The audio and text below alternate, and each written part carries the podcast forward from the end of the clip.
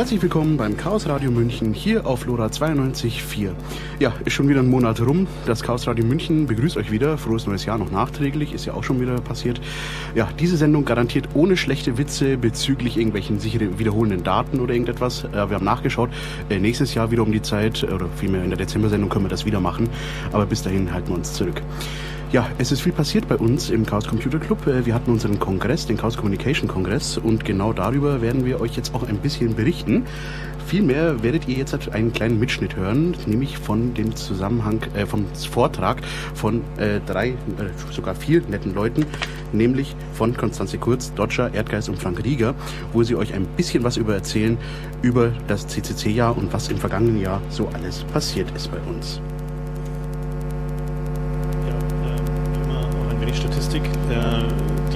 Zeit Online hat ja äh, dankenswerterweise eine API bereitgestellt, mit der man auf den Textmengen von der Zeit und von Zeit Online arbeiten kann. Dann haben wir natürlich auch mal geguckt, wie sich denn so die, die Begriffshäufung Chaos Computer Clubs über die Jahre entwickelt hat. Und was wir da relativ klar sehen können, auch selbst wenn die, die Daten nach äh, 2004 möglicherweise fehlerhaft sind, ist ein klar massiv äh, gestiegenes Interesse und eine massiv äh, gestiegene äh, Häufigkeit der Erwähnung des Clubs. Äh, wir können eigentlich davon ausgehen, dass der Zeit Online relativ repräsentativ für den Rest der Medien ist. Was wir sehen, ist, dass äh, die Themen, um die wir uns kümmern, also sowohl Technologie als auch die Auswirkungen von Technologie auf die Gesellschaft und auf die Politik, zunehmende Relevanz haben und auch zunehmend in den Alltag von Menschen eindringen, was wir jetzt auch sehen hier an daran, wie voll es hier geworden ist, wie viele Leute gekommen sind, äh, und auch was für neue Communities dazugestoßen sind, die äh, ja, für unsere Themen äh, ein Interesse haben oder sich da angesprochen fühlen. Ähm, das macht halt auch eine Menge Arbeit, so, aber auf jeden Fall ist der ist klar, dass die, die Art und Weise, wie der Club sich da positioniert, also sozusagen, wir sind eine unabhängige Instanz, wir sind äh, dafür da, im Zweifel Expertise zu bringen, die nicht von irgendjemandes Interessen geleitet ist, äh, dass die da auch zunehmend größeren Anklang findet. Wir haben uns diese Begriffe natürlich auch nochmal, wie wir das immer machen, in diesem Jahr angesehen. Es führt allgemeine ähm, Themenraten. Kann jemand irgendeinen von den Peaks identifizieren? Ist, glaube ich, nicht so schwer, oder? Also ich sehe jeweils deutlich die Kongresse und ihr. Also es ist natürlich schon so, dass der Kongress und die Themenvielfalt letztes Jahr wie äh, auch dieses Jahr natürlich immer so ein bisschen die Berichterstattung dominieren. Aber aus meiner Sicht ähm, ist der, der Kongress natürlich auch für den sozusagen ja, inner-CCC-Austausch ziemlich wichtig, weil sie einfach Projekte, die sich hier so ein bisschen präsentieren können, auch ein bisschen besser kennenlernen. Okay, dann wollen wir mal in die Themen einsteigen. Wir werden diesmal nicht so ganz, äh, wie wir das sonst immer machen, vom Januar bis zum Dezember durchgehen, sondern mehr so ein paar, man muss sich es vorstellen wie eine Blume wo wir, nee, hör mal auf. Wir fangen trotzdem im Januar an. Genau. Ähm, Im Januar wurde uns äh, ein interessantes Dokument zugespielt, nämlich das äh, Gutachten des äh, Max-Planck-Instituts für ausländisches und äh, internationales Strafrecht äh, zur Vorratsdatenspeicherung. Äh, die Situation damals war die, dass die Diskussion um die Vorratsdatenspeicherung mal wieder hochkochte in der Politik und auch ja, sozusagen Vorabentscheidungen darüber anstanden, äh, ob dieses Thema wieder auf die politische Agenda gehievt werden soll. Und die äh, Strafverfolgungsbehörden haben mal wieder laut rumgejammert, dass sie ohne eigentlich überhaupt nicht strafverfolgen könnten. Und äh, dieses äh, Gutachten wurde unter Verschluss gehalten, also es wurde halt gedeckelt mit dem Ziel, äh, die darin enthaltene ziemliche Ohrklatsche für die äh, Vorratsdatenspeicherung aus der aktuellen Diskussion damals rauszuhalten. Äh, wir haben es dann halt publiziert, das hat auch einen relativ großen äh, Einfluss gehabt, weil in diesem Gutachten halt ein völlig unabhängiges und also keiner äh, Rechtsstaatfeindlichkeit verdächtiges Institut zum Schluss kam, dass es eben keine sogenannte Schutzlücke gibt, also dass die äh, Vorratsdatenspeicherung mitnichten das einzige Mittel ist, mit dem halt irgendwie schwere und schwerste Straftaten aufgeklärt werden können. Äh, das passt natürlich den, den Innenpolitikern nicht so ganz ins Konzept. Die, dieses Thema Überwachungstechnologien hat uns eigentlich das ganze Jahr über begleitet. Also es war äh, eines der, der wesentlichsten Themen sowohl in der Pressearbeit als auch in der, im politischen Lobbying, um das wir uns gekümmert haben. Da gab es noch mehrere andere Komplexe, zum Beispiel die Funkzellenabfrage, äh, wo in diesem Jahr deutlich wurde, wie groß die der Umfang von Funkzellenabfragen ist, also wie oft äh, von Strafverfolgungsbehörden auch aus relativ nichtigen und kleinen Anlässen äh, die Daten von äh, Funkzellen aus äh, ganzen Gegenden abgefragt werden. In Dresden äh, zum Beispiel bei den äh, den Anti-Nazi-Demos wurden teilweise über Tage hinweg die Funkzellen abgefragt und dann kam auch raus, dass in Berlin die Funkzellenabfrage mittlerweile ein Standardmittel geworden ist, wo halt versucht wird, mit, äh, ja, mit diesem Mittel halt irgendwie so Brandstifter von Autos und sowas zu fangen. Ist aus meiner Sicht für die Funkzellenauswertung auch ein Thema, äh, wo wir doch bei äh, vor Dingen Netzpolitik auch eine Menge verdanken können, äh, die anders als eigentlich der ganze Trend in den Medien immer wieder darüber berichtet haben und auch dran geblieben sind, ähm, so dass das überhaupt ein Thema wurde. Und jetzt letztlich auch debattiert wird und inwieweit man es zum Beispiel irgendwie juristisch regelt. Also ich glaube, was wir halt nicht zulassen dürfen bei der Funkzellenabfrage ist, dass es ähm, so ähnlich kommt wie beim Telefonabhören, dass es irgendwie zum, ähm, zum Normalität wird, dass ihnen einfach die Funkzellendaten abgreifen. Aber ich glaube, also zumindest die Sensibilität dafür ist erstmal schon mal da. Ja. Aber da haben wir aus meiner Sicht zumindest Netzpolitik.org eine Menge zu verdanken. Auf jeden Fall.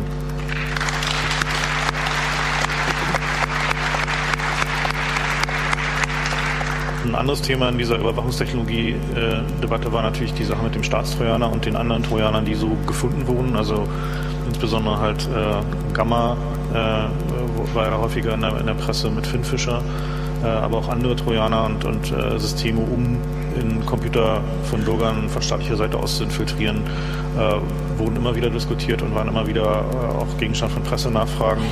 Und ähm, die, ja, ich meine, die Geschichte mit dem Bundeskriminalamt ist immer noch versucht, Leute zu finden, die äh, Trojaner programmieren. Für sie äh, können wir, denke ich mal, als einen gewissen Erfolg werten dafür, dass es uns bisher gelungen ist, ihnen äh, das Talent abzugraben und dafür zu sorgen, dass niemand irgendwie diese Dreck Drecksarbeit machen will.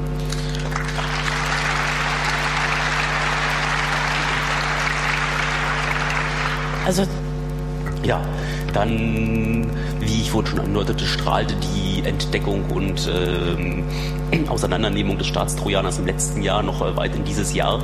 Äh, beispielhaft äh, wurde vom Landtag äh, Niedersachsen der Chaos Computer Club in Hannover nach einer Stellungnahme befragt. Die Fraktion Die Linke hatte dort im Landtag den ähm, Beschluss ähm, angeregt, den Staatstrojaner dort zu stoppen und ähm, die äh, an der Software gelassen.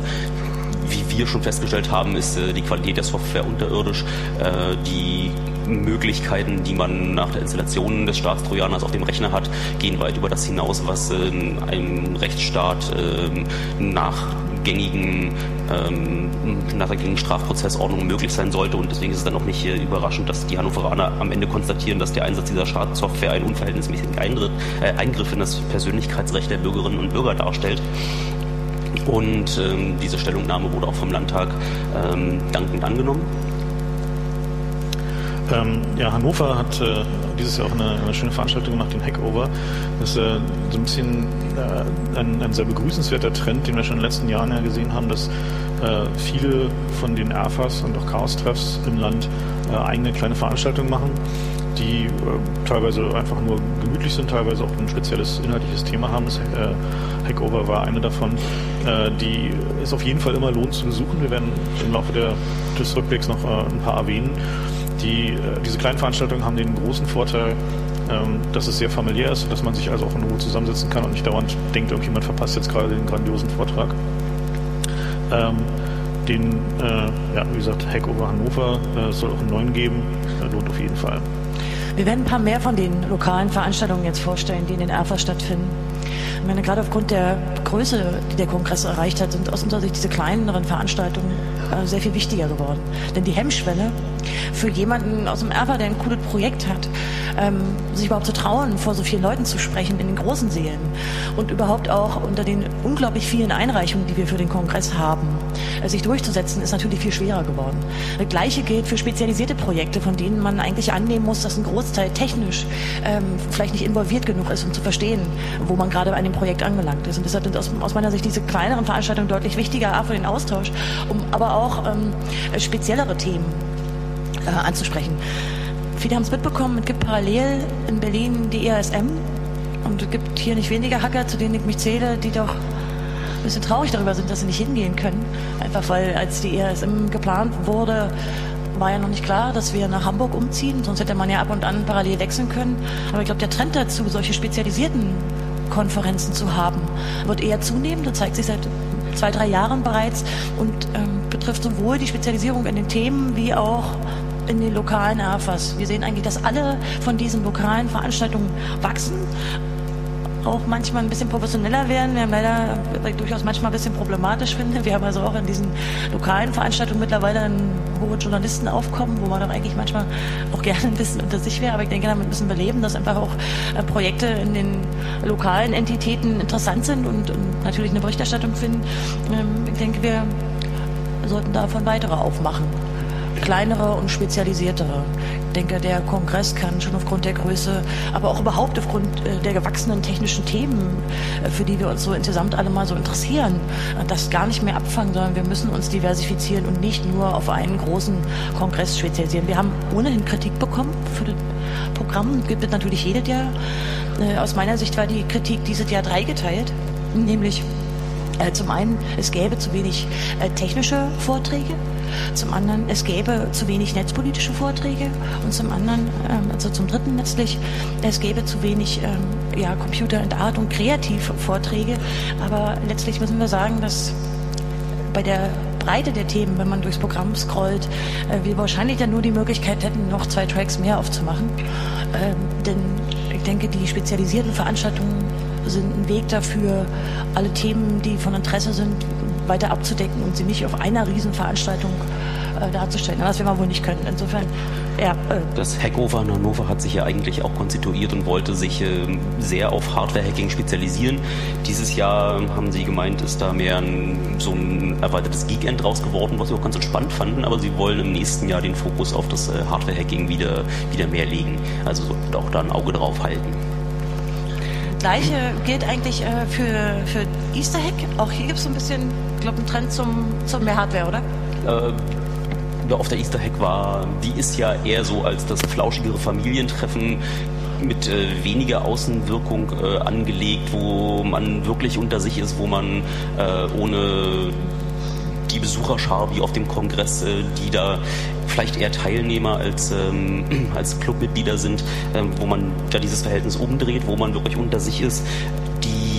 Easter Hack, das Easter Hack, der Easter Hack? Das? Das Easter Hack wurde dieses Jahr in Basel ausgerichtet und ähm, stilecht wurden die äh, Besucher und Teilnehmer in einem äh, Bunker untergebracht und in diesem Bunker wurde natürlich auch Käsefondue äh, kredenzt. Ich das hat dem, dem Geruch des Bunkers aber nicht geschadet, weil wenn nein, so 80 Hacker in so einem Bunker schlafen ohne Lüftung, ist es auch kritisch. Man weiß nicht, wenn Käsegeruch wahrgenommen worden ist, dann waren es wahrscheinlich die Füße. Hm, möglich. ähm, ich habe ähm, gehört, dass auch auf der Veranstaltung eine strahlende Tüte aus Freiburg abhanden gekommen sein soll. Ich weiß nicht, ob die sich inzwischen wieder angefunden hat. Ist wieder da. Aber da die Easter Hack, wie gesagt, ein sehr familiäres Treffen ist, äh, wollen wir da hier jetzt nicht so öffentlich ins Detail gehen. Aber doch äh, die Mitglieder des Clubs und äh, die Erfas, die da andere Erfas beschnuppern wollen in den Aktivitäten, doch sehr stark äh, dahin drängen, die auch die nächste Easter Hack zu besuchen. Ja, ähm, es heißt ja auch gerne, wir sind ja über so ein Vereinsthema, irgendwie bin ich da doch. Ähm, es heißt ja immer, wenn sich drei Deutsche zusammenfinden, gründen sie einen Verein. Da haben die Schweizer gedacht, das kommen wir hoch. Und nein. Nein, also die, die Schweizer, es gab ja in der Schweiz schon sehr aktives Chaos in den, in den letzten Jahren und äh, es gibt also von Zürich über Basel, Bern, äh, gab es also überall schon Chaos-Treffs und, und Erfas. Und ähm, die Schweizer haben sich dann gedacht, auch um da wirklich auch mehr Pressearbeit und bessere Arbeit in dieser Richtung zu leisten, die Kräfte zu bündeln, haben die also jetzt den Schweizer CCC eingetragen und gegründet am 15. Dezember. Ähm, die sind auch alle hier, finden es gut. Ähm, das ist natürlich immer so ein, so ein, Kraftakt, so einen Verein zu gründen, gerade wenn man den, ähm, wie in der Schweiz, einfach um genug Leute zusammenzubekommen, die da auch was tun. Ähm, halt in, in, einem kleinen Land muss man ja über viele, viele Städte gehen, aber die haben das sehr gut im Griff und äh, ich bin da sehr zuversichtlich, dass das gut wird. Also ja, dann sind wir ähm, in unserer lustigen nonlinearen Chronologie zufällig gerade im Mai angekommen. Äh, Im Mai gab es ein, äh, ein, eine Sitzung des Unterausschusses Neue Medien äh, im Bundestag. Das ist so der Unterausschuss, der sich so um all diese ganzen Internet- und Digitalthemen bisher kümmert. Äh, da ging es primär halt um Vermarktung und Schutz kreativer Inhalte im Internet. Die Veranstaltung, äh, wo ich dann war, um mal auch ein bisschen äh, für Auflockerung zu sorgen, war, äh, also muss man sich so vorstellen, da sind halt die Abgeordneten, dann laden sich halt ein paar Sachverständige ein, die halt kurz Statements abgeben und dann stellen die halt Fragen.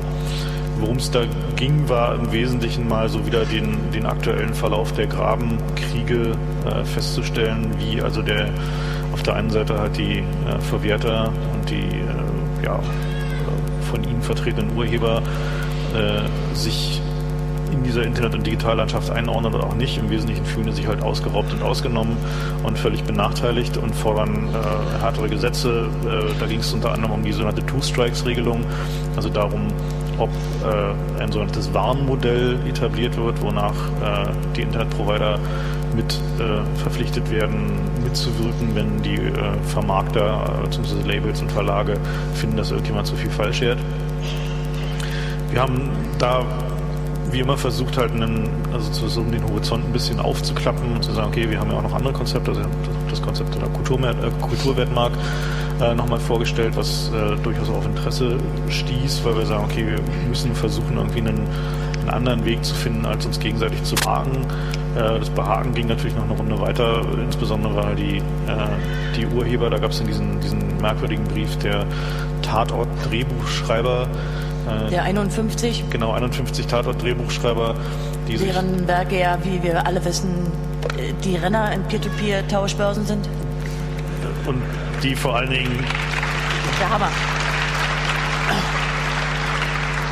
Also ich weiß ja nicht, was ihr mal nachts macht, aber ich lade mir immer erstmal die Tatort voll damit. Ja. Tatort, Tatortskripte, ne? also es ist halt eigentlich vollkommen klar. Insbesondere äh, auch deswegen brisant, weil natürlich die Tatort-Drehbuchschreiber äh, ja eigentlich vollständig von ihren Einnahmen aus äh, ihren Plattenverkäufen leben ähm, und nicht von ihren Verträgen mit der ARD, die aus unseren Gebührengeldern bezahlt werden. Äh, dementsprechend gab es äh, dann auch eine Antwort von 51 Hackern äh, auf diesen Brief, der doch einiges an äh, Presseaufmerksamkeit erregt hat und äh, ganz gut eingeschlagen ist. Diese Diskussion darüber, wie wird kreative Leistung vergütet, was äh, auf der Basis welcher gesetzlichen Grundlagen hat uns dann auch den, den Rest des Jahres begleitet. Es ging halt dann auf diversen Veranstaltungen, äh, unter anderem um die Abmahnungen äh, für File-Sharing, äh, um die entsprechenden rechtlichen Entwicklungen. Also wir haben da halt immer aufgedrungen zu sagen, okay, also bevor wir jetzt irgendwie überhaupt eine inhaltliche Diskussion anfangen können, müssen wir erstmal dieses Abmahnunwesen einstellen. So, weil bevor es nicht aufhört, dass irgendwie Schulkinder Abmahnungen über hunderte von Euro bekommen, weil sie ein paar Songs hochgeladen haben. Also billig ist er aber nicht mehr. Äh, oder teurer, äh, ist es sehr schwer, einfach überhaupt eine rationale Diskussion zu führen. Und äh,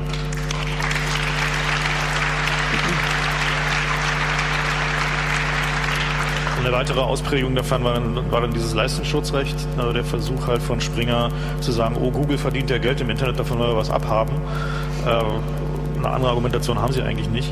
Und dementsprechend äh, wird diese Diskussion auch im nächsten Jahr irgendwie leider irgendwie noch äh, etwas umfänglicher und länger sich hinziehen, weil dieses Leistungsschutzrecht ja nun doch beschlossen werden soll, zumindest auf den äh, sieht es gerade so aus. Äh, die äh, Probleme, die dadurch entstehen, sind hinlänglich bekannt. Also wir gehen davon aus, dass es Probleme geben wird in der Blogosphäre. Es wird Probleme geben, äh, auch schlicht und ergreifend in der praktischen Umsetzung, die dazu führen werden, dass man sich jahrelang vor den äh, Gerichten prügelt und es also wieder keine Rechtssicherheit gibt. Dieses Leistungsschutzrecht ist halt so ein klassischer Fall von äh, Springer hat sich halt ein, ein Gesetz ergaunert äh, und dementsprechend sieht auch unser Widerstand dagegen aus.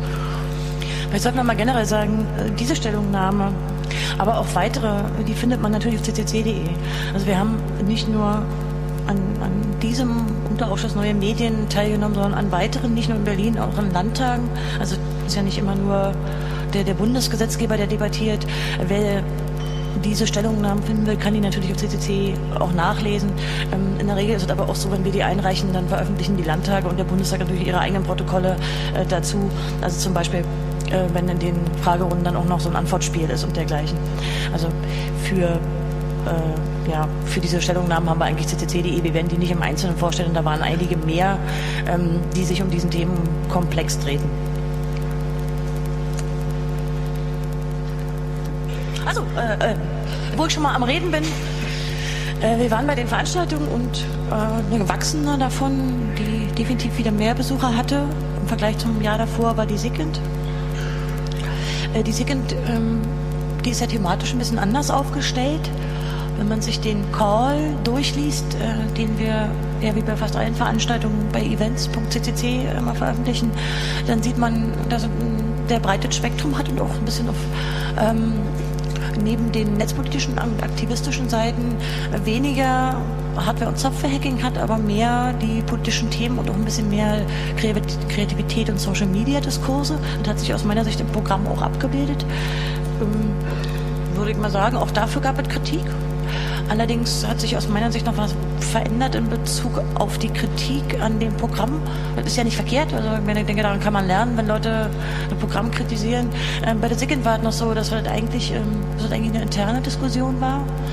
Das heißt, wir haben ja große Mailinglisten und dann wird darüber debattiert. Beim Kongress ist es doch ein bisschen anders. Es ist aus meiner Sicht sehr stark zu beobachten, dass auch die Hacker-Community, zumindest Teile davon, jegliche Form von Kritik ähm, eher exponiert und also an die Öffentlichkeit bringt und nicht unbedingt den Leuten, die zum Beispiel irgendwas organisiert oder gemacht haben, näher bringt, sondern erstmal der ganzen Welt sagt. Auch das ist ein Trend, den man in diesem Jahr aus meiner Sicht sehr stark sehen kann.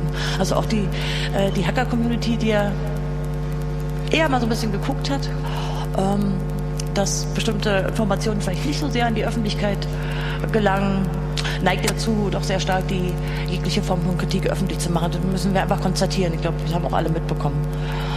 Ähm, ich finde, ähm, die Segend hat auf jeden Fall noch Potenzial. Viele Besucher, mit denen ich so letztes Jahr sprach, waren trotz dieser Kritik sehr zufrieden. Äh, da das Gebäude auch nach wie vor, finde ich, auch noch Platz hat, mehr, mehr Leute da reinzulassen. Das ist da wie Tag minus eins hier so von der, von der Befüllung. Die haben auch ein schönes ja. großes Haus. Ja. Aber wir gehen jetzt sozusagen ja auch mal durch die, durch die einzelnen Erferkreise durch und nicht immer nur an den Veranstaltungen entlang. München hat sich ja ähm, gerade mit, der, mit, der, Raumzeitlabor so einen Wettkampf geliefert um das äh, umtriebigste Mitglied der CCC-Familie. Das hier ist noch ein Foto aus der Balanstraße. Die sind am ähm, 1. Oktober jetzt offiziell nach Schwabing umgezogen, wo sie zweieinhalb Etagen äh, neue Hackspace haben, in denen gleich äh, sie umtriebig angefangen haben, äh, neue Projekte zu bootstrappen, obwohl bis heute der Umzug noch nicht ganz fertig ist. Sie haben dort Hacker-WGs im Haus, äh, noch diverse diverse Studenten-WGs, also beste Voraussetzungen dort äh, einfach einen ähm, ja, aktiven äh, AFA-Kreis weiterzuführen, wie sie im letzten Jahr auch schon gezeigt haben. Auf der Easter Hack haben sie äh, schon Projekte vorgestellt, äh, ein Food-Hacking-Experiment, wo sie ähm, Molekularchunk gebastelt haben aus so äh, Advanced Food Hacking. Das, ähm, hoffe ich, dass er sich ähm, unten im Hack Center nochmal äh, angucken kann.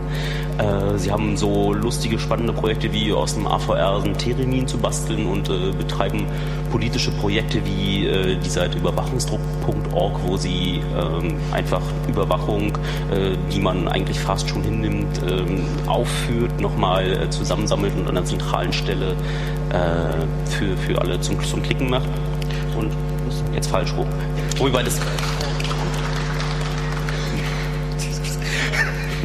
Wo wir bei coolen Displays sind, ähm, das da ist Full Circle. Ähm, das Unicorn. Das Projekt im Hintergrund ähm, hinter Unicorn ist Full Circle. Ähm, das ist eine Installation, die vom Bauhaus in ähm, Dessau angefragt worden, Dessau angefragt worden ist. Ähm, die haben da so ein Lichtfest, also war eine Installation von mehreren. Es war eine, aber auch eine sehr präsente Installation an dem eigentlich äh, ziemlich äh, präsenten äh, Fenster dieses äh, originalen Bauhausgebäudes äh, wurde innerhalb des Lichtfestes, was so eine jährliche Installation in Dessau dort ähm, von den Bauhauslern ist. Die Bauhausler haben da seit 1900, irgendwas in den 10er Jahren, eine Tradition ähm, als eigentlich verschrobener Haufen, der sie da sind, auch die lokale Bevölkerung in Dessau ähm, ja, die Angst zu nehmen. Also haben sie dort äh, schon immer Farbenfeste gemacht und die Bevölkerung rangelockt und äh, ihnen mal zu zeigen, was da in dieser Avantgarde-Kultur im, im, Bauhaus passiert.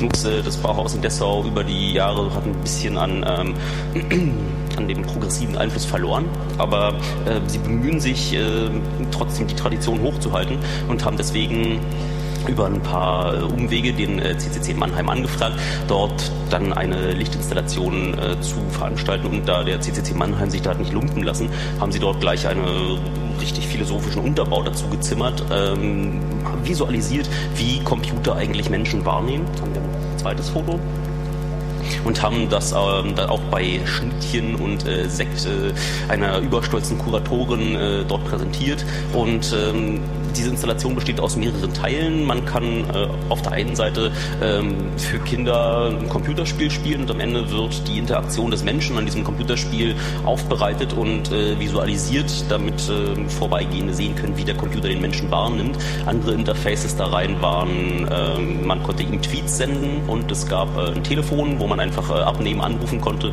und am Ende wurde ähm, ein Fingerprint über das äh, Telefongespräch genauso auf dieser Full Circle Installation ähm, präsentiert. Dieses äh, Full Circle Projekt sieht man auch auf dem Kongress im Eingangsbereich und die Mannheimer freuen sich auch die Platze, wenn man äh, sich mit ihnen über ihr Projekt unterhält. Die sitzen übrigens auch gleich dann so, wenn man die Treppe runtergeht, da immer in, weiß ich nicht, zwei Dutzend Stärke und sind für alle Nachfragen zu haben. Das ist ja, glaube ich, auch einer, also von den so, hm, die Sexiness-Faktoren der Erfas ist, glaube ich, Mannheim weit oben, oder? Äh, ja, hier ist Einstimmigkeit. Ja, von den ähm, coolen kleinen äh, Community-Veranstaltungen ist die ICMP so ein bisschen die äh, schüchternste. Die so knapp 50 Zelte vor der Loscher Brauerei in, äh, in Steinach, wo die Mate herkommt, wo natürlich ähm, wichtiger Bestandteil der Veranstaltung auch ein Brauereibesuch ist.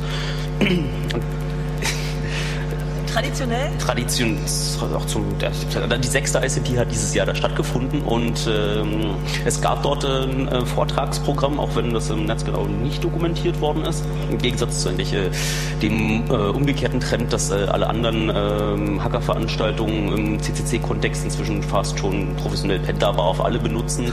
Ähm, den Frapp Rewrite. Äh, oh nee, ich glaube, die Second ist da abgewichen mit einem etwas fancieren Softwareprojekt.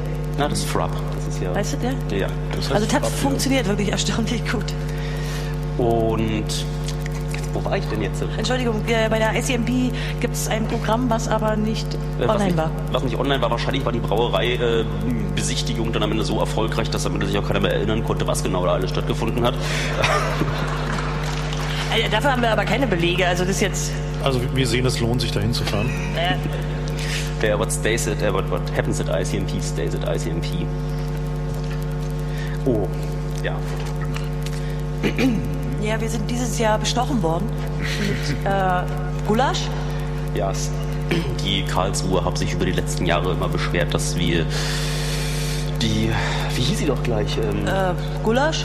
Gulasch Programmiernacht, genau, die Gulasch Programmiernacht, die jetzt zum elften Mal stattfindet, also die zwölfte Gulasch Programmiernacht in 2012. Wie war da eigentlich die Geschichte? Wo haben die sich verzählt? Äh, wer wissen will, warum äh, eigentlich die elfte Gulasch Programmiernacht ist, der muss sich durch unser gesamtes Events-Blog klicken äh, und mitzählen. Ähm, ja, war mal so ein, also die Karlsruher haben Probleme beim Zählen, zum Beispiel bei Zahlen unter 15. Und deshalb. Über 10. Also. Ist ja unter 15. Also die Gulasch-Programmiernacht ist genauso einer von den kleinen, entspannten Mini-Kongressen, ähm, die so Speakern die Möglichkeit gibt, sich da auszuprobieren, ohne den, ohne den Druck, ohne die, ähm, dieses ups, Auge des, ähm, des äh, der, der Presse und der vielen tausenden Besucher, die auf dem Kongress auf äh, sie ruht. Es waren mehrere hundert Leute auf der Gulasch Programmiernacht. Das war eine echt entspannte Atmosphäre. Es gab ähm, coole Vorträge, Bio, äh, ja, Biotech-Hacking-Vorträge, was ich spannend fand, dass dort Demo-Programmierer äh, 64K-Intros vorstellen konnten, dass dort äh, auch Grundlagen wieder vermittelt im Hardware-Design. Also früher auf den früheren Kongressen war so einer der Standardvorträge TCP/IP für Anfänger gibt es hier nicht, aber genauso in dem, äh, in diesem, dieser schönen Tradition führt da die Gulasch-Programmiernacht das weiter. Ähm, Dort ist das Infobeamer-Projekt, was auch hier auf dem Kongress die schönen Animationen da draußen macht, wo ähm, lauter nur Zitate, nur geskriptetes Zeugs äh, dafür sorgt, dass die upcoming Talks, äh, das aktuelle Wetter, die Netzwerkstatistiken und äh, ja eigentlich alles spannend über den Kongress dort ähm, auf diesen, auf diesen Monitoren zu sehen ist. Äh, dieses Projekt äh, wurde auf der Gulasch Programmiernacht aus dem Boden gestampft und äh, ist so eins.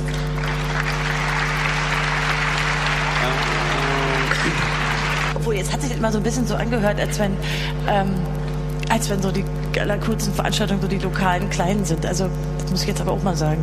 Also aus meiner Sicht ist dieser Kongress auch doll relaxed, entspannt und sehr angenehm. Und ich persönlich bin sehr froh, dass wir nach Hamburg umgezogen sind. Also es sind nicht nur die kleinen Veranstaltungen.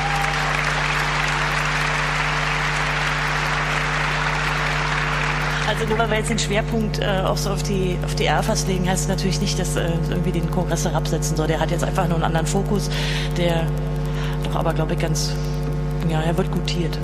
Aber wo wir bei den kleinen Veranstaltungen sind, wir haben noch die mit dem unaussprechlichen Namen. Ja, die, das sind diese, es? Das sind römische Zahlen, das musst du aufaddieren. Mein Latinum ist ein paar Tage hier.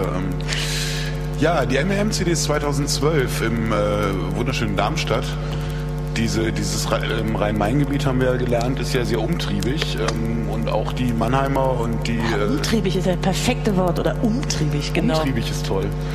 Hallo Marc. Ähm, äh. Und ähm, die haben sich gedacht, naja, wir haben ja so viele coole Projekte hier im Rhein-Main-Gebiet, machen wir mal noch eine Konferenz nebenher. Und die ist einfach sehr kuschelig, sehr schön. Die haben mittlerweile auch jetzt die größte MRM-CDs aller Zeiten. Seit 2004 läuft das Ganze. Sie hatten jetzt über 400 äh, Teilnehmer. Auch da ähm, alles mit Freiwilligen betrieben. Die Engelquote ist da auch stabil bei 10 Prozent, haben sie mir gesagt. Also von der Front alles gut. Und die haben mir so Statistiken genannt, äh, die ich doch mal verlesen soll. Es gab die Länge des verbrauchten Wurstdarmes. Wir haben augenscheinlich sehr viele, sehr viele S-Konferenzen mittlerweile. Liegt bei 82,25 Metern. Die gepoppten Maiskerne bei 4794. Es gab augenscheinlich eine Softeiswurst, das will ich mir gar nicht vorstellen. Und Sie hätten mit dem Brennwert des äh, gegessenen Gyros äh, einen Menschen ca. 45 Tage lang ernähren können. Ähm und äh, das Fazit, also für alle, die da waren, ja, schön war es und Nerds spielen sehr gerne mit Trockeneis. Da gibt es wohl nochmal solche Insider-Informationen. Ja, also die, die MMCD hatte äh, auch ein inhaltliches Thema, nämlich Cyberwar, äh, was auch ein Thema war, was uns äh, insgesamt äh, doch relativ intensiv beschäftigt hat, nachdem jetzt die Staaten angefangen haben, sich äh, zu behaken im Netz und ihre elektronischen Installationen anzugreifen äh, und eben auch äh, Hacker dafür äh, verstärkt heranzuziehen, also sei es freiwillig oder sei es unfreiwillig. Äh, und der dieses Thema und die Frage, wie stellen wir uns als Community dazu, welche Auswirkungen hatte da auf uns, wenn Leute, die hier sitzen, irgendwie im Zweifel Kriegswaffen entwickeln die hat uns auch relativ stark beschäftigt und die, äh, auch viele von den Diskussionen auf den, den kleineren und größeren Veranstaltungen geprägt. Ich denke, es wird doch noch weiter so sein, dass die, ähm, ja, also die, die Frage, ist das Netz ein Kriegsschauplatz äh, oder soll es einer werden und wie gehen wir mit unseren Talenten um? Äh, stellen wir die auch in den Dienst von, von solchen militärischen äh, Denkweisen, hat ja unter anderem auch dazu geführt, dass äh, dieser Kongress dieses Motto bekommen hat, äh, das Not My Department, mit der Anspielung auf Werner von Braun, der auch ein technisch sehr talentierter Mann war, der aber sein, sein Talent in den Dienst äh, von kriegerischen Staaten gestellt hat. Und die, äh, denke, dieses Thema wird uns auch noch im nächsten Jahr relativ intensiv beschäftigen, auch nicht nur intern, sondern auch noch extern wo wir versuchen halt darauf zu dringen, dass äh, ja, die sich nicht halt weiter sinnlos behaken, sondern halt irgendwie sowas ähnliches wie internationale Abkommen zustande kommen äh, und eben auch versucht wird, den, äh, sagen wir mal, Position der, der Bundesrepublik in diesem Spiel äh, zumindest in ethisch äh, vertretbaren Grenzen zu halten.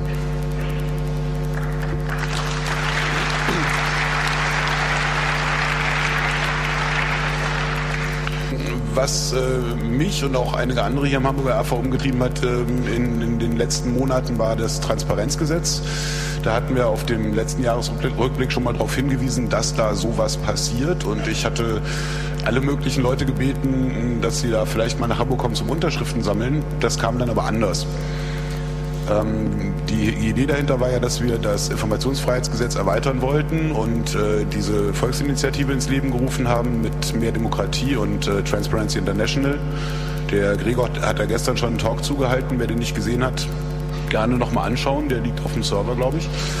Ähm, die Idee war halt einfach, den Staat in eine, eine Bringschuld versetzen. Im Informationsfreiheitsgesetz müssen wir hierher gehen und müssen sagen, es gibt da eine Information, die ich gerne hätte bitte gebt mir die. Und dafür muss ich wissen, wer hat die Information, wie heißt die Information und wen muss ich fragen.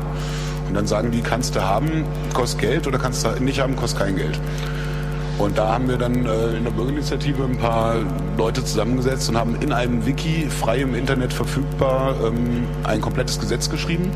Das Transparenzgesetz haben das per Volksinitiative auf den Weg gebracht mit einer Unterschriftensammlung und da in Hamburg ein Volksbegehren im Zweifel bindend ist für die Stadt, ähm, hat die Stadt dann mit uns verhandelt. Und bevor wir in eine wirklich große Unterschriftensammlung gehen mussten, hatten wir plötzlich ein fertiges Gesetz. Und das war dann abgesegnet am 14.06. in der Bürgerschaft und ist seit 6. Oktober in Kraft. Also ja.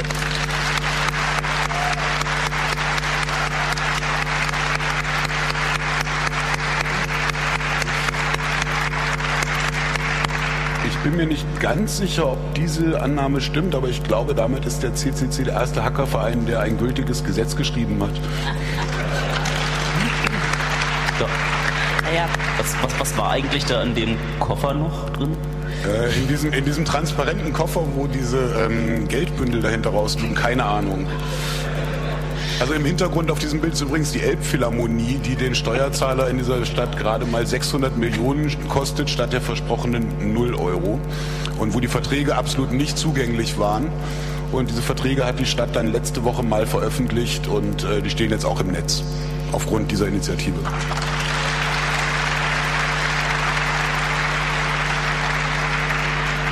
Transparenzgesetz ist natürlich insgesamt nicht ohne Folgen geblieben, und zwar auch über die deutschen Grenzen hinaus. Es gibt also in Europa, aber auch in natürlich deutschen Bundesländern Ideen, das Transparenzgesetz zu übernehmen, besonders in den Bundesländern hier in Deutschland zumindest, die gar kein Informationsfreiheitsgesetz haben. Ist auch noch ungefähr die Hälfte unserer Bundesländer. Ähm, und ich denke, drückt ein bisschen den Zeitgeist aus. Aber es gibt natürlich ein Problem mit dem Transparenzgesetz, auch wenn es ein großer Erfolg ist kann man wohl konstatieren und auch eine, denke ich mal, eine wichtige und transparente Zusammenarbeit, wie sie da stattgefunden hat. So muss man leider konstatieren, dass die Informationsfreiheitsgesetze hier in der Bevölkerung ganz wenig bekannt sind. Drückt sich auch in den extrem niedrigen Zahlen aus, äh, nach denen Anfragen gestellt werden. Das heißt, eine wichtige Aufgabe ist eigentlich nicht nur Transparenzgesetze in den Bundesländern umzusetzen, die also auch diesen Paradigmenwechsel haben von, von sozusagen Push-Pull, den Unterschied, sondern vor allen Dingen bekannt zu machen, dass das die Informationsfreiheit ein Recht ist. Denn die Tatsache, dass diejenigen, die Fragen stellen an Behörden und an Regierungen, immer noch so eher als Störenfriede und Querulanten wahrgenommen ist, diese, diese, diese Wahrnehmung muss man auch drehen. Denn der Kulturwandel ist ja nicht nur, es ist ja zweiseitig. Also einmal die, die die Fragen stellen können, die einfach wahrnehmen, es ist ein Recht, die Informationsfreiheit zu haben, aber auch die, die in den Amtsstuben sitzen und die Fragen dann eher noch als Querulanten und Störenfriede und Leute, die irgendwie Arbeit machen, empfinden. Äh, diese, diese Kulturen zu ändern, ist, glaube ich, ein bisschen langer Weg. Äh, dazu können wir, glaube ich, beitragen, indem wir, wenn wir coole Anfragen, auch nach IFG, also nach Informationsfreiheitsgesetz haben, damit mehr arbeiten. Ich glaube, beispielhaft ist äh, Matthias Schindler, der immer noch die allercoolsten IFG-Anfragen ever hatte. Ähm, aber ich glaube, sozusagen, der Schritt ist nicht nur, ein Transparenzgesetz zu bringen, sondern auch diesen Kulturwandel einzuleiten. Ja, was man da halt auch ähm, jetzt gerade in Hamburg noch beachten muss, also für die Umsetzung des Informationsregisters muss man den Behörden ja Zeit lassen. Ist ja ganz klar, man kann nicht sagen, so stellt man morgen alles ins Netz, das muss ja auch gesichtet werden aus Datenschutzgesichtspunkten äh, und so weiter.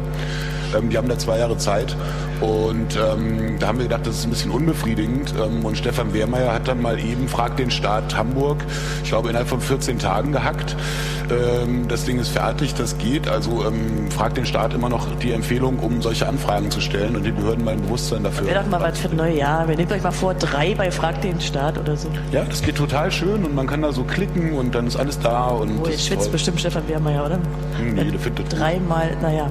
Ja, aber ich glaube, ich glaube, das ist auch so eine Erziehungsmaßnahme. Wenn man wirklich dahergeht und diese IFG-Anfragen dort wirklich im Tagestakt einkippt, dann werden da die Abläufe innerhalb der Behörden auch so weit gestreamt, dass es einfach wie keinen Aufwand mehr macht. Das ist halt immer nur, wenn da so alle Monate mal einer fragt, dann wie war das doch gleich und jetzt anfangen zusammen zu kopieren. Und auf der anderen Seite wird man natürlich dann auch eher zur Datensparsamkeit neigen, indem man einfach sagt, das ist mir zu viel Aufwand, brauche ich die Daten, ähm, die brauche ich an der Stelle nicht wirklich und kann sich seine eigene Arbeit da auch dann im Amt äh, dadurch minimieren, indem man die ähm, Daten wirklich aufs Wesentliche begrenzt. Und ähm, hm? okay. Wir sehen, unsere Erfas sind ziemlich aktiv. Ja ich wollte ja gleich, man die Daten aufs Wesentliche begrenzt. Und der Chaos Computer Club in Mainz-Wiesbaden hat ähm, da einfach auch äh, mal so ein Projekt in die Hand genommen und durchgezogen. Finde ich einfach ziemlich cool. Die haben gesagt, äh, wie kommt es, dass wenn man umzieht, als allererstes äh, gleich von Parteien wieder Werbung bekommt, äh, wie neue AOL-CD im Briefkasten. Äh, was, was macht das äh, Einwohnermeldeamt eigentlich mit meinen Daten und was kann ich dagegen tun? Und ähm, haben sich dann da einfach hingesetzt und haben äh, auf den Behördenwebseiten äh, so lange rumgeklickt, bis sie alle Formulare gefunden haben, haben das ordentlich dokumentiert auf, der, ähm, auf ihrer Webseite.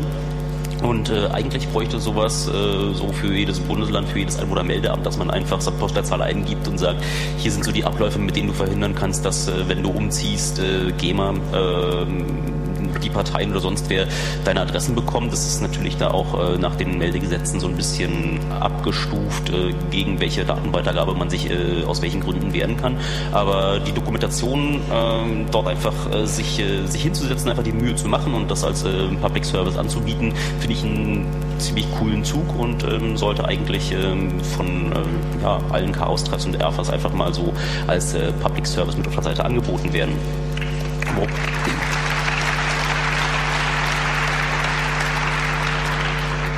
Ähm, und wo wir bei Mainz und Wiesbaden sind, die haben inzwischen zum neunten Mal ähm, sich auch dem äh, Nachwuchs äh, gewidmet, haben ein Projekt heißt Chaos for Kids, in dem sie einfach ähm, dort im Rahmen ihrer, ihrer Möglichkeiten den ähm, ja, den Nachwuchs äh, löten, programmieren.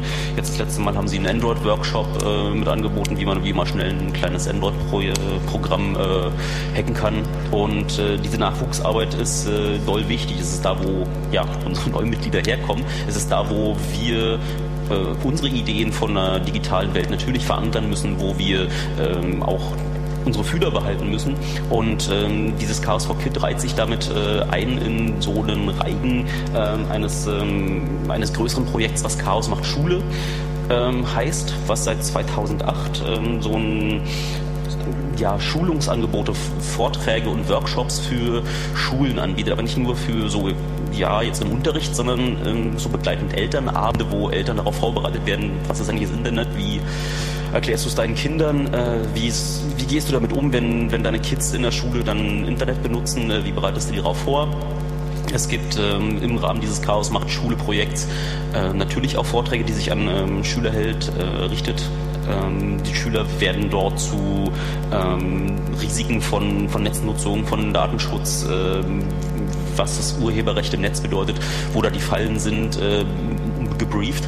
Ähm, aber auch ähm, in München gibt es äh, Zusammenarbeit mit der Universität, wo in der Lehrerausbildung für Informatiklehrer auch äh, Chaos macht Schule Aktivisten aus äh, den Chaos-Treffs und Erfa-Kreisen äh, dahergehen und die Informatiklehrer, die angehenden Informatiklehrer äh, darin briefen, wie sie im Unterricht äh, diese doch immer wichtigeren Themen auch kommunizieren können. die Netznutzung, Medienkompetenz. Wer selber mal so einen Workshop an der Schule machen will, kann sich, ah, also es gibt äh, ccc.de slash chaos macht Schule, da stehen die Kontaktinformationen. ccc.de slash Schule. Nur Schule? Nur Schule. Ah, ich habe nur Schule, na, um so besser zu merken. Mhm. Äh, wer das mal gemacht hat, macht auch einfach großen Spaß, aber das ist natürlich auch irgendwie ein typisch CCC-politisches Anliegen.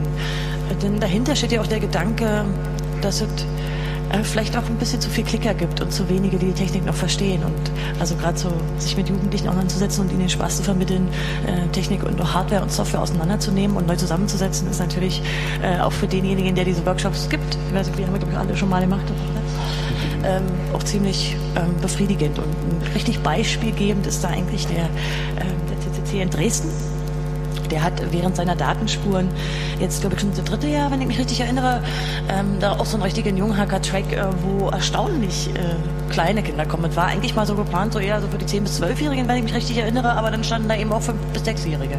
Also, also, dieses Jahr war ich leider nicht da, aber im letzten Jahr hat es ja schon so ein bisschen so, da standen dann wirklich kleine Kinder mit einem Lötkolben in der Hand.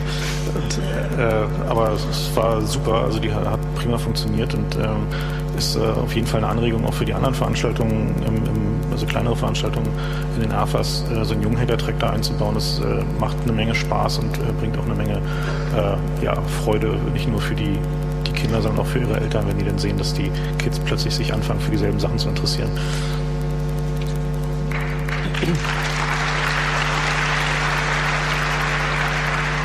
Sind diese, diese coolen Hardware- und Softwareprojekte, die da in diesen Airfas ab, abgehen, sind einfach so äh, ja, Kern, Herz und Seele des, äh, des, des Clubs. Äh, dort die, den Spaß am Gerät, dieses, äh, diesen Drang zum Zerforschen von ähm, Elektronik und äh, von Software äh, findet natürlich dort an diesen Airfas statt, wo wir gerade bei, den, ähm, bei der Nachwuchsförderung sind. Köln hatte lange Traditionen mit seinem U23-Projekt, haben jetzt sich zuletzt da aus so einem STM32, ja, STM32 eine eigene Spielkonsole zusammenge äh, gebastelt haben, äh, Hardware und Software veröffentlicht. Wir haben coole Projekte Dresden, haben wir gerade erwähnt. In äh, Freiburg äh, haben sie sich mal eben einen Geigerzähler selber gebaut, um äh, Umweltradioaktivität messen zu können. Äh, aus dem Dorf kommt das ähm, Vorverkaufssystem her, ganz in der Tradition vom Pentabarf, dass wir, wenn es keine coole Software gibt, dann eben die ähm, Infrastruktur selber hacken, wie auch im, im Frapp gesehen. Äh, dieses ähm, Cache ist äh, von Zafix geschrieben worden, der äh, das auch gerne für andere äh, kongressnahe Hackerveranstaltungen als, ähm, als äh, Vorverkaufssystem anbietet. Und äh, in München natürlich, nachdem alle äh, Hackerspaces angefangen haben, coole 3D-Maschinen sich zu bauen, ist äh, München äh, ganz vorne dabei gewesen, haben sich dann in so einem Radrap äh, Handschellenschlüssel gebaut, mit denen man so die handelsüblichen, ähm, handelsüblich ist vielleicht das falsche Wort, aber die äh, von der Polizei eingesetzten äh, handelsübliche und nicht handelsübliche Handschellen aufmachen kann und äh, die äh, Rocket, die auf den ähm, vorletzten Kongress erstmal rumging, wurde dann auch äh, so modifiziert und umgebaut, dass damit irgendwie auch echte Raketen in München gelauncht worden sind. Eines der Dinge, die in, in vielen äh, Hackerspaces und FKs stattfindet, ist, ähm, dass wir uns mit Drohnen auseinandersetzen, ja schon seit einer Weile, also, also seit einigen Jahren äh, gibt es da Bastelprojekte, Forschungsprojekte, wo zum einen natürlich versucht wird, mit äh, zum Beispiel Quadrocoptern halt sowas wie diese Geigerzähler durch die Gegend fliegen zu lassen oder äh, andere äh, spielerischen oder auch nützlichen Umgang damit zu pflegen. Das ist auch ein relativ typischer äh, Umgang des Clubs mit solchen Themen. Also wir versuchen einfach erstmal Technologie zu verstehen. Äh, was steckt da eigentlich hinter? Was kann diese Technologie? Um dann auch darüber reden zu können, was sind denn die gesellschaftlichen Implikationen? Also Drohnen waren ja im so politischen und militärischen Raum dieses Jahr ein großes Thema, insbesondere weil es auch immer mehr Richtung Autonomie geht, also dass die, diese äh, Drohnen oder autonomen militärischen Systeme immer mehr eigenen Handlungsspielraum bekommen oder bekommen sollen. Äh, die Bundeswehr will jetzt auch gerne äh, autonome Drohnen haben, die militärisch bewaffnet sind. Und diese, ähm, diese Art der Auseinandersetzung zu sagen, okay, wir gucken uns diese Technologie an, wir versuchen sie zu verstehen, um dann darüber reden zu können, äh, ist bei diesen Drohnen natürlich insofern von großem Vorteil, als dass wir da einen gewissen Informationsvorsprung haben in dem Sinne, dass wir hands-on verstehen, was da eigentlich passiert und was, wohin die Reise gehen wird, wohin der, äh, der, äh, der Trend geht und warum es notwendig ist, äh, dass es da zum Beispiel sowas wie internationale Abkommen gibt und dass es halt sowas geben muss, insbesondere für militärische Drohnen wie eine Markierungspflicht, also dass klar ist, dass also auch Überwachungsdrohnen zum Beispiel der Polizei nicht einfach ohne Regulierung verwendet und benutzt werden dürfen. Und auf der anderen Seite wollen wir natürlich versuchen dabei zu verhindern, dass der ja mal die Freiheit zu basteln und zu experimentieren äh, bei der Gelegenheit mit eingeschränkt wird. Das ist halt immer ein, äh, beide Seiten der Medaille, die wir da äh, betrachten und äh, wo wir mitspielen. Und deswegen ist auch wichtig, eben solche Technologien einfach hands-on auszuprobieren, um hinterher qualifiziert darüber reden zu können. Neben den äh, Hardware- und Softwareprojekten äh, gibt es ähm diesen Bildungsauftrag, den wir auch mit den Vorträgen auf dem Kongress pflegen und äh, auch auf den anderen Veranstaltungen, dass wir uns äh, ja, mit unserem Sendungsbewusstsein auch äh, auf eine Art und Weise verpflichtet fühlen, ähm, Volksbildung zu betreiben, unseren Besuchern, unsere Besucher daran teilhaben zu lassen mit, was wir uns beschäftigen. Und das ähm, findet natürlich im Kleinen auch immer in den offenen ähm, Tagen in den Erfas statt, in den äh, Vortragsreihen, die sie da führen. Und äh, eins von den Dingen, die ich da total cool finde, ist, dass äh, in Berlin dort einfach so ganz ruhig die, äh, dass das Osmocom-Projekt äh, seine Arbeit macht und äh, dort mal eben äh, OpenBSC programmiert, also was hier auch auf dem Kongress benutzt wird, um ähm, ein ähm, GSM-Netz aufzubauen. Und ähm, können dann natürlich mit dieser Infrastruktur, die sie da gebastelt haben, äh, mal gucken, was denn so ein Baseband, äh, die Software, die auf dem Baseband-Prozessor draufläuft, wie die sich so verhält, wenn die äh, Basisstation mal nicht so freundlich gesinnt ist dem Telefon.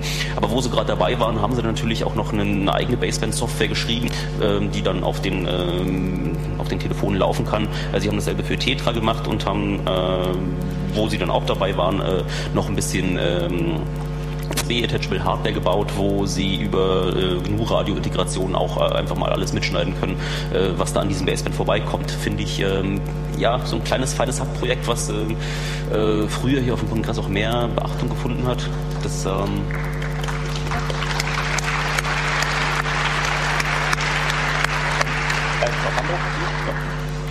Na, was sich auch ähm, in, in, Hamburg jetzt erfreulicherweise wieder rausgebildet hat, was in den letzten Jahren ein bisschen weniger war, äh, die Freifunker sind wieder aktiv. Ähm, mit dem Umzug in die neuen Räume haben sich da ein paar Leute gefunden, die einfach mal wieder angefangen haben, Notes äh, zu bauen und in der Stadt zu verteilen.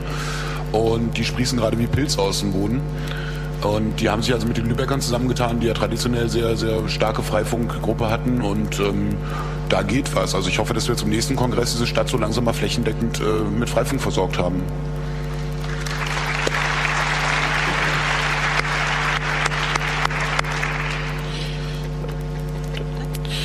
Ja, eine der Technologien, die äh, in vielen Hackerspaces, also auch den CCC internen und nahen Hackerspaces, äh, doch sehr viel Verbreitung findet, ist so alle Arten von 3D-Fertigung, äh, sei es additiv, also mit 3D-Druckern oder subtraktiv mit 3D-Fräsen.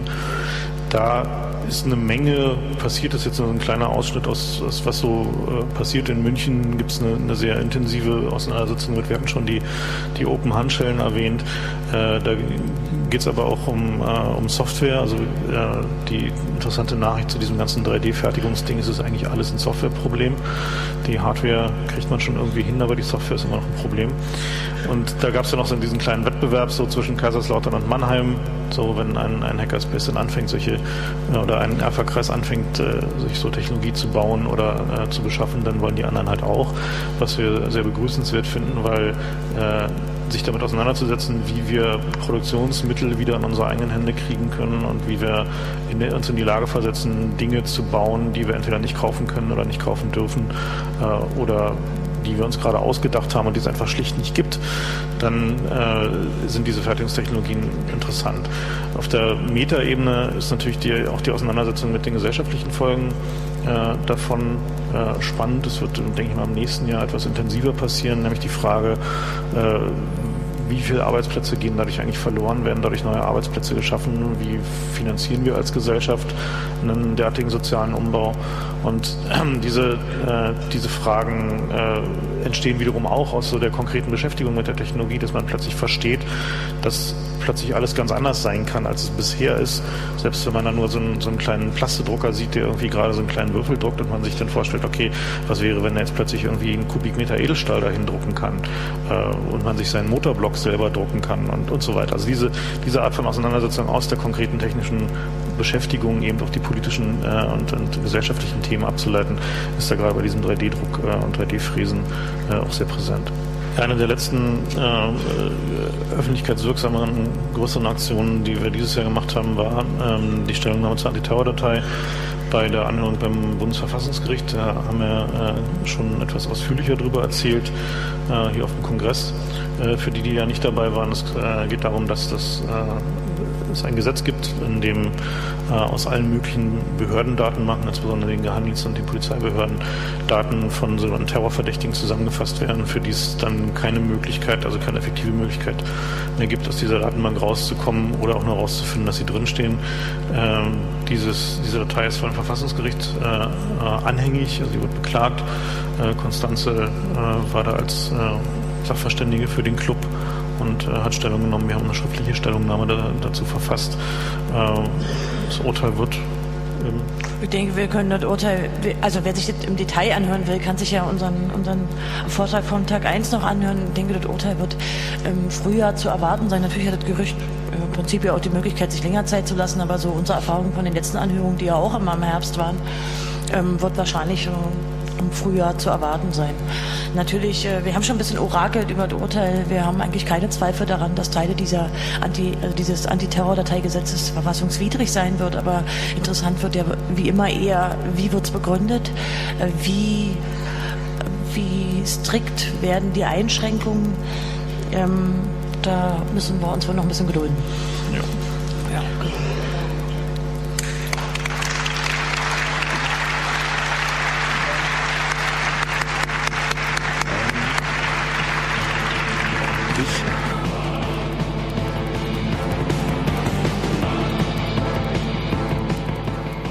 Ja, und damit sind wir eigentlich auch schon wieder am Ende des heutigen Tages. Naja, ich hoffe, es hat euch gefallen und ihr habt jetzt einen kleinen Einblick bekommen, was denn so der Chaos Computer Club im vergangenen Jahr alles gemacht hat. Äh, ja, nächste Woche, nein, Entschuldigung, nicht nächste Woche, nächsten Monat geht es natürlich hier bei uns wieder mit einem normalen Programm weiter, dann auch wieder mit einem Studiogast und dann schauen wir mal, was wir euch dann Interessantes erzählen können. Hier auf Radio Lora geht es dann gleich ab äh, 21 Uhr weiter mit der Gegensprechanlage. Ja, und bis dahin wünschen wir euch alles Gute und denkt dran, wenn ihr den Fnord nicht seht, dann kann er euch auch nicht fressen.